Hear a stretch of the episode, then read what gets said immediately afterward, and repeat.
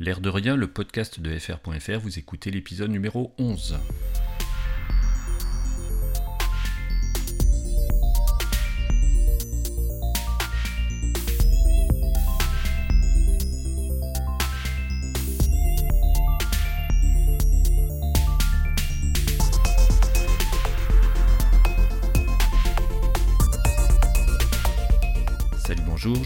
Et je suis très heureux d'accueillir vos oreilles dans ce onzième épisode de l'heure de rien. Aujourd'hui, on va parler en vrac de podcasts, de café, d'app évidemment, et parce qu'il n'y a pas que la tech dans la vie, de bons vieux outils analogiques. On commence donc avec quelques podcasts que j'ai écoutés récemment, en particulier les podcasts de Relais FM que j'écoute euh, assez fréquemment. Relais FM, c'est une chaîne de podcasts indépendante qui a été créée par Mike Hurley et Stephen Hackett. Ils ont un catalogue qui est assez étoffé avec des sujets qui sont plutôt en phase avec mes intérêts. Pour citer quelque chose que j'écoute, il y a par exemple Cortex qui est animé par Mike Hurley et CGP Grey. CGP Grey, c'est un, YouTuber qui fait des vidéos éducatives avec des animations assez originales. Je vous invite à aller voir sa chaîne YouTube d'ailleurs. Alors Cortex, c'est un show qui tourne plutôt autour de la productivité et du développement personnel et des applications également. Il y a également App Stories qui, comme son nom l'indique, parle d'apps. Et puis j'écoute surtout Connected. Qui est animé par Mike Hurley et Stephen Hackett et avec Federico Vitici. Federico Vitici qui est l'auteur du blog, euh, du célèbre blog euh, de news tech et surtout Apple, macstories.net. J'ai également écouté euh, Tech Runnings de Julien Deret et Pierre Ferré-Ferrand et en particulier l'épisode sur la prise de notes en réunion avec Obsidian. Donc c'est un retour d'expérience de Julien sur ses premières utilisations d'Obsidian. C'est très intéressant parce que ça permet de voir comment des gens qui découvrent Obsidian l'abordent en première intention. J'ai d'ailleurs pu échanger avec Julien Deret sur son utilisation, c'était assez intéressant. On change complètement de domaine, on reste toujours dans les podcasts. On va parler de, café, de café de spécialité, et j'écoute quelques shows de café de spécialité plutôt en anglais, mais j'en écoute un en particulier en français qui s'appelle La cerise sur le café, qui est animé par Charlie Miel. Alors Charlie Miel, c'est un barista qui était auparavant chez Back in Black, c'est-à-dire KB Coffee Roasters euh, à Paris, et qui est maintenant euh, chez Kawa. Et donc il anime un podcast sur le café, donc dans lequel il fait, euh, il fait des interviews, il invite des gens qui travaillent dans l'industrie du café, soit des baristas, soit des gens qui font autre chose. Et donc les deux derniers épisodes étaient particulièrement intéressants. Il y avait en particulier un épisode sur Motors Coffee, et donc euh, Motors Coffee qui est tenu par Thomas et Lola. Et en fait, euh, Thomas et Lola, lorsqu'ils ont monté Motors Coffee, qui est un coffee shop à Paris, ils n'avaient aucune expérience dans le café. Ils avaient fait un, peu de restauration et ils sont passés de, complètement débutants à devenir euh, une des références de café de spécialité euh, à Paris. C'est donc un parcours assez atypique et passionnant, je vous invite à écouter l'épisode.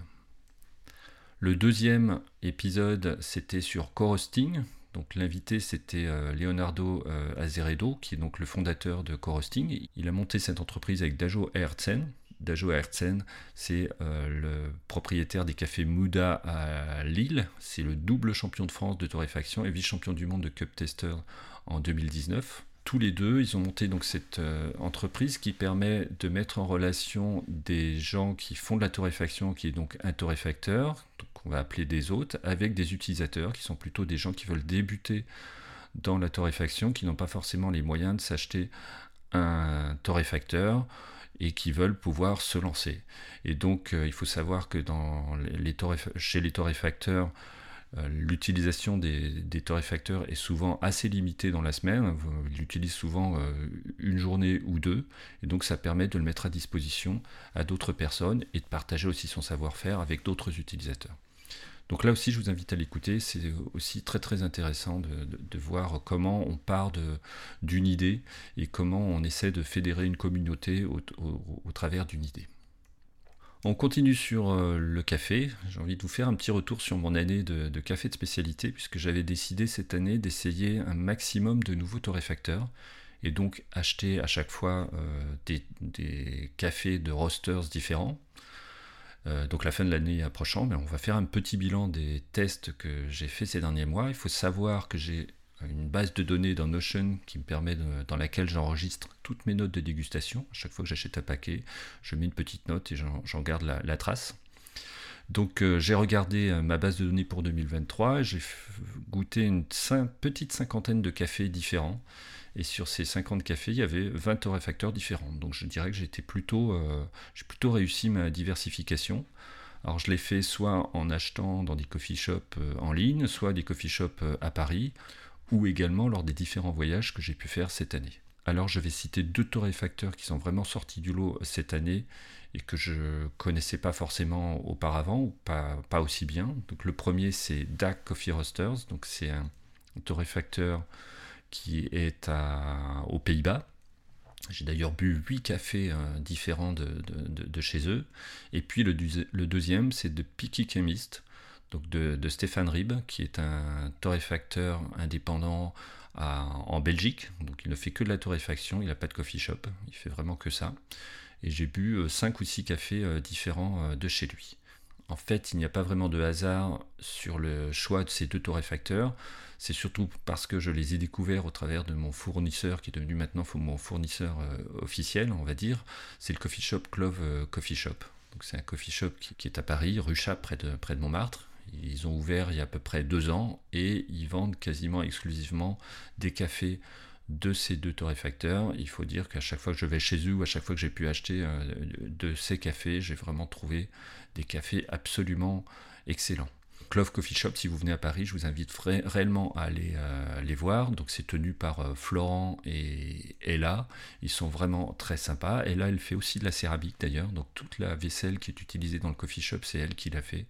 Allez voir sur euh, Instagram son, travail, c'est vraiment très joli ce qu'elle fait.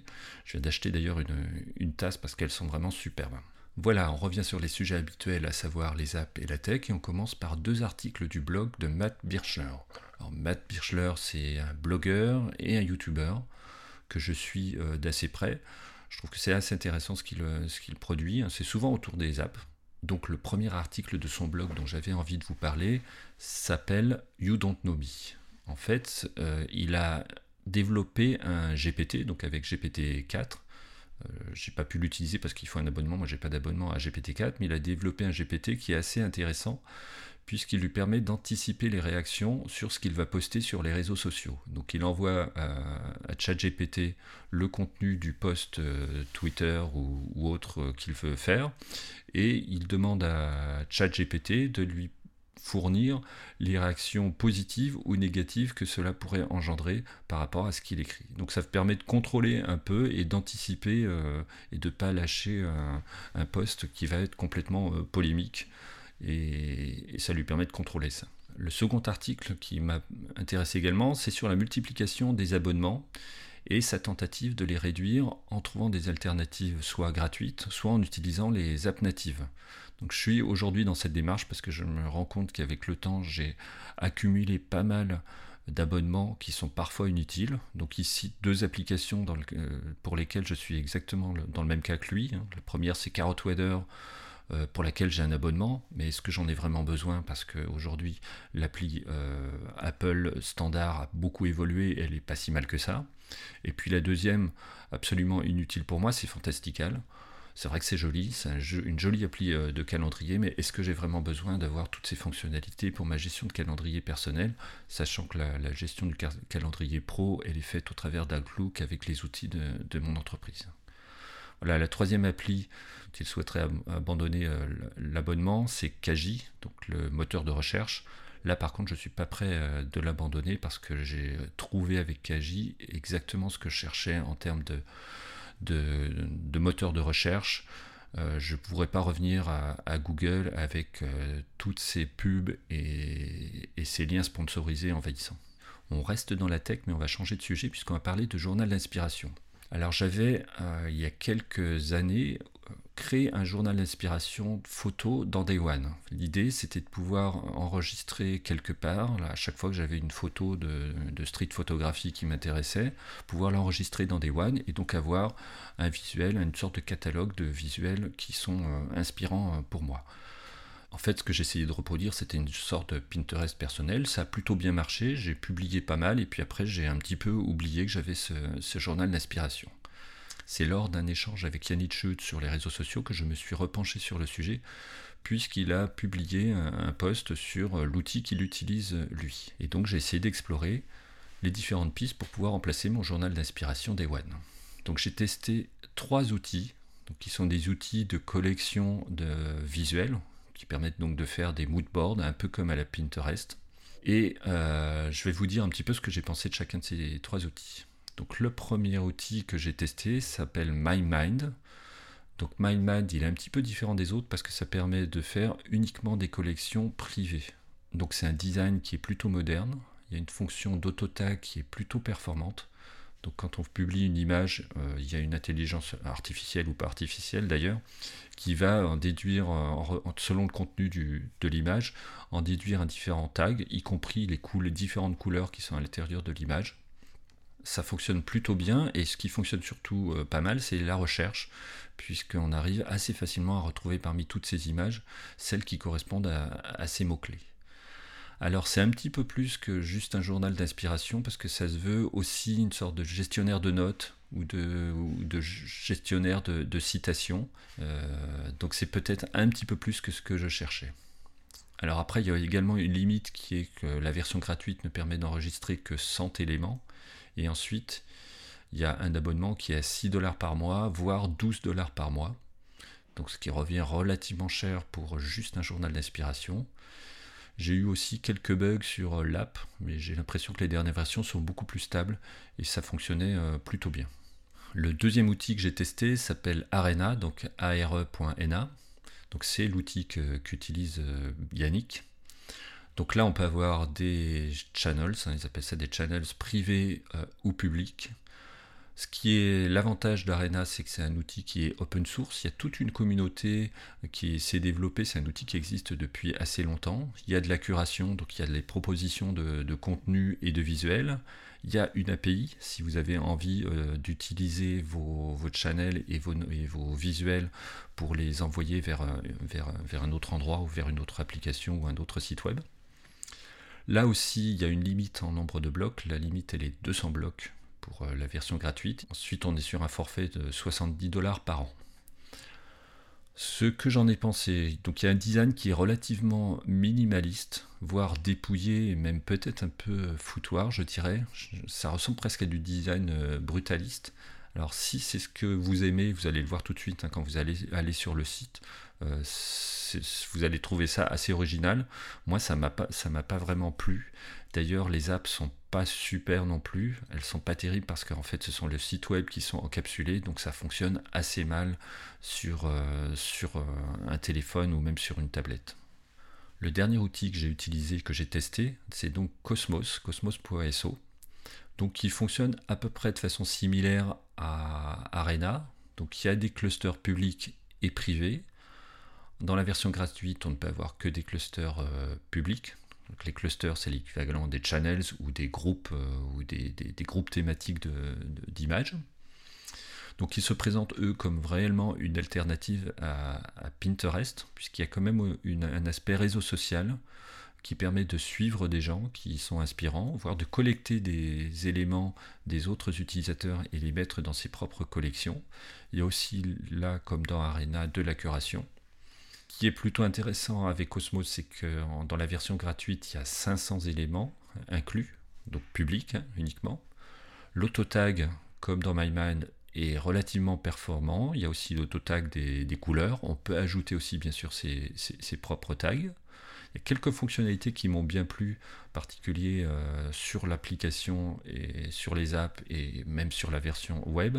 C'est que lorsqu'on envoie euh, une, galerie depuis un post Instagram, par exemple, il est possible de choisir quelle est la photo que l'on veut utiliser en tant que vignette. C'est pas forcément effectivement euh, la première photo qui est celle que vous voulez retenir, ça peut être celle qui est au milieu de, la galerie. Les deux autres outils, à ma connaissance, j'ai pas réussi à faire ça. Et puis euh, pour finir sur euh, ce qui m'a plu dans cet outil, bah, c'est le design. Il y a vraiment un design superbe. Les applications sont top, elles marchent vraiment bien. Le partage depuis Instagram, depuis, euh, le web ou depuis n'importe quelle appli fonctionne super bien. Bref, vous l'avez compris, c'est l'outil que j'ai fini par choisir, même si la recherche est peut-être un peu moins performante que celle que vous aurez dans MyMind. L'avantage des 500 éléments, je pense que c'est largement suffisant euh, pour moi parce qu'ensuite, euh, le forum fait est à peu près le même prix que les autres. On est à 6 dollars par mois avec possibilité du coup de faire des clusters privés, voire de faire des, clusters, des clusters, donc c'est des ensembles d'images collaboratifs. Donc pour l'instant, Cosmos, c'est un outil qui est encore en bêta donc qui est uniquement sur invitation. Donc la bonne nouvelle, bah, c'est que j'ai une invitation à vous partager. Donc envoyez-moi un message sur mon Instagram, mon thread maintenant, ou directement sur mon, site web ou Mastodon, et je vous enverrai l'invitation. Ce sera le premier qui, qui m'écrira qui l'aura. Donc qu'est-ce que j'ai fait avec Cosmos? Je vous donnerai le lien dans la description de l'épisode. J'en ai fait quatre clusters qui me permettent de collecter des images autour de quatre thèmes. Le premier, évidemment, c'est pour remplacer mon Day One, donc c'est sur la photographie, donc c'était plutôt de la street photographie. Le deuxième, ce sont des packaging de, café. Je récupère au fil de mes navigations des images de jolis paquets de, café. Le troisième, ce sont des arts graphiques, euh, des, choses qui, me plaisent en, en, graphisme. Et puis le dernier, ce sont des objets, qui sont des images d'objets euh, jolis. Donc là, je vous laisse regarder.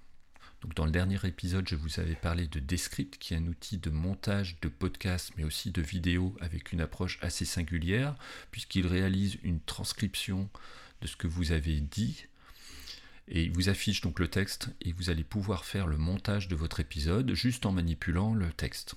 Alors vous avez également la possibilité, vous avez une réelle timeline et faire du montage euh, plus fin également, mais en première approche, vous pouvez le faire uniquement en, en manipulant le texte. Donc j'ai monté le dernier épisode, hein, donc l'épisode numéro 10 avec des scripts, donc de, quasiment de A à Z, euh, parce qu'on peut utiliser jusqu'à une heure de transcription euh, par mois, donc l'épisode faisait moins, moins d'une heure, donc j'ai pu le monter. Donc le point positif, ce que j'en ai pensé, c'est que la transcription et le montage, euh, je dirais rough cut de première intention à partir du texte, c'est vraiment top, c'est hyper rapide, ça permet de voir de façon assez visuelle où on a fait des reprises et ce qu'il faut supprimer. Donc euh, le premier montage est vraiment très sympa à faire. Le montage fin sur la timeline euh, demande un peu d'habitude parce que c'est des outils un petit peu différents de ce que l'on peut trouver dans des, dans des outils euh, tels que GarageBand ou, ou, Logic, mais on peut faire des choses très précises et c'est vraiment assez agréable à utiliser également. J'ai eu quelques difficultés pour exporter vers Logic C'est l'outil que j'utilise sur, sur mon Mac pour faire le montage. Euh, pour, je voulais l'exporter parce que je voulais ajouter les effets que j'ai l'habitude d'ajouter sur mon podcast, le faire dans Logic plutôt que de les refaire entièrement dans des scripts, mais c'est tout à fait possible. Hein. Alors j'ai eu quelques difficultés pour exporter, mais en fait c'était complètement de ma faute. J'avais pas fait exactement euh, ce qu'il fallait pour le faire. Maintenant j'ai compris mes erreurs. En fait c'est tout à fait possible d'exporter chacune des pistes individuellement vers Logic et donc de terminer euh, le montage ou de, préparer l'export euh, dans Logic si vous avez envie de le faire. Mais l'outil permet complètement de faire un, montage complet d'un podcast, y, y compris la gestion du son à l'intérieur de Descript et ça marche très bien. J'ai exploré également la partie euh, vidéo qui est vraiment très sympa également et qui est assez bien faite en particulier pour les, vidéos de capture d'écran avec euh, incrustation par exemple de l'image d'une webcam pour faire des tutos par exemple. C'est très bien fait et il y a pas mal d'options pour faire du montage vidéo. Donc pour cet épisode, je vais revenir à mes outils de base, hein, donc à savoir Logic Pro, parce que mon forfait, comme je vous l'ai dit, euh, d'une heure par mois ne me permettra pas de faire le montage de cet épisode également. Mais je pense que j'y reviendrai, je referai d'autres tests euh, et d'autres montages dans le futur avec des scripts, parce que c'était vraiment amusant et vraiment sympa. Et je pense que c'est plus rapide que dans Logic. Donc je vais voir avec l'usage si c'est vraiment plus rapide et si ça vaut le coup de passer du coup à un abonnement euh, payant, si vraiment ça me permet de gagner beaucoup de temps. Pour terminer sur euh, la tech et les apps, deux news. Je voulais vous parler Dark Browser, donc, euh, qui est le, browser internet que j'utilise sur mon Mac. Il y a une version bêta qui vient de sortir pour Windows. Donc si ça vous intéresse, vous allez pouvoir également l'avoir sur Windows. Et puis le deuxième outil dont j'avais envie de vous parler qui vient de sortir sur une nouvelle version, c'est OmniFocus, donc qui vient de sortir la version 4, j'allais dire enfin sortir la version 4 parce que c'est une version qui est en gestation depuis plus de deux ans, je crois. Moi, j'ai commencé à l'utiliser sur les premières bêtas et je pense que c'était, oui, il y a à peu près deux ans. Alors, ça a mis autant de temps parce qu'en fait, ils ont refait complètement l'outil. Donc OmniFocus 4, c'est un outil de gestionnaire euh, de, tâches assez euh, évolué, je dirais, avec beaucoup d'options.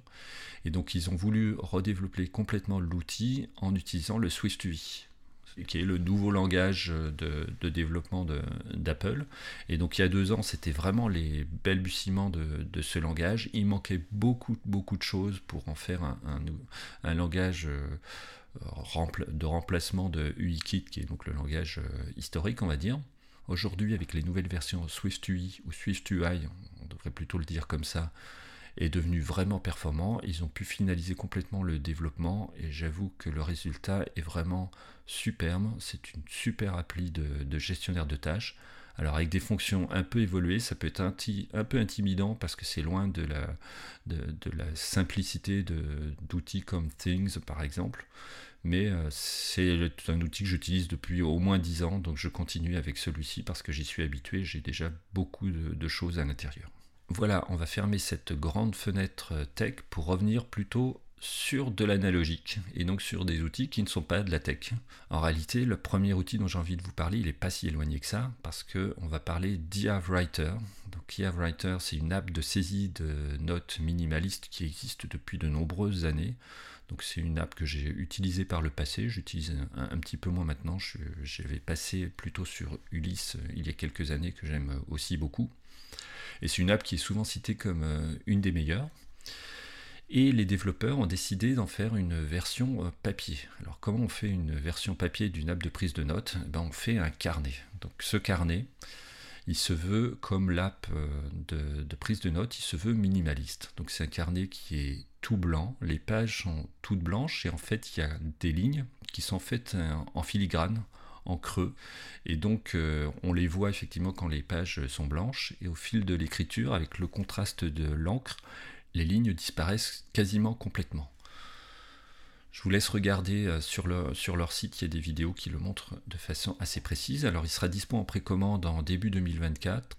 Je pense que ça va être assez cher parce que c'est fabriqué artisanalement au Japon. Donc qui dit artisanalement et Japon, je pense qu'il faut s'attendre à quelque chose qui ne va pas vraiment être, euh, être bon marché. Mais rien que pour l'objet, je pense que c'était intéressant de vous en parler. D'ailleurs, au passage, si vous aimez euh, Writer ou si vous le découvrez, euh, sachez que vous pouvez l'utiliser comme frontal pour Obsidian. Obsidian utilisant des fichiers Markdown, donc des fichiers texte qui sont dans, un dossier sur votre, poste de travail, vous pouvez très bien utiliser un gestionnaire de notes qui va aller écrire directement dans ces, dans ces fichiers. Puisqu'on est dans les carnets, on va continuer avec une marque que j'ai découverte récemment qui s'appelle Obonoshi et en particulier la gamme Teco, qui est une gamme assez large. Je vous mets le lien dans la description de l'épisode, je vous laisserai aller voir, je trouve que les carnets sont plutôt sympas. On continue toujours avec des outils analogiques, avec des outils qui essaient d'apporter des solutions analogiques à des problèmes qu'on essaie en général de gérer avec des apps. Donc là, on va plutôt parler d'outils analogiques de productivité.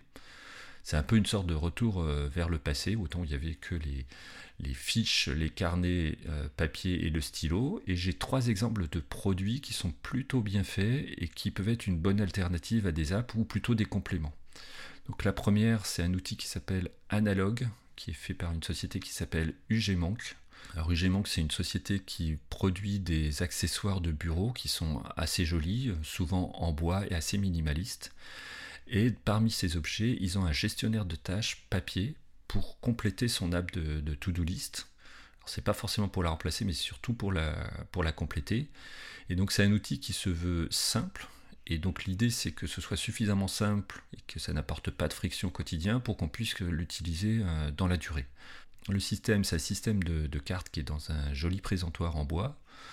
Et il y a trois types de cartes. Donc il y a une carte qui s'appelle Today, une autre qui s'appelle Next et la troisième Someday. Donc on se rapproche ici, comme euh, si vous connaissez euh, GTD Getting Things Done de David Allen, de ces concepts de Today, de Next Action et de Someday pour mettre de côté des actions que l'on fera plus tard.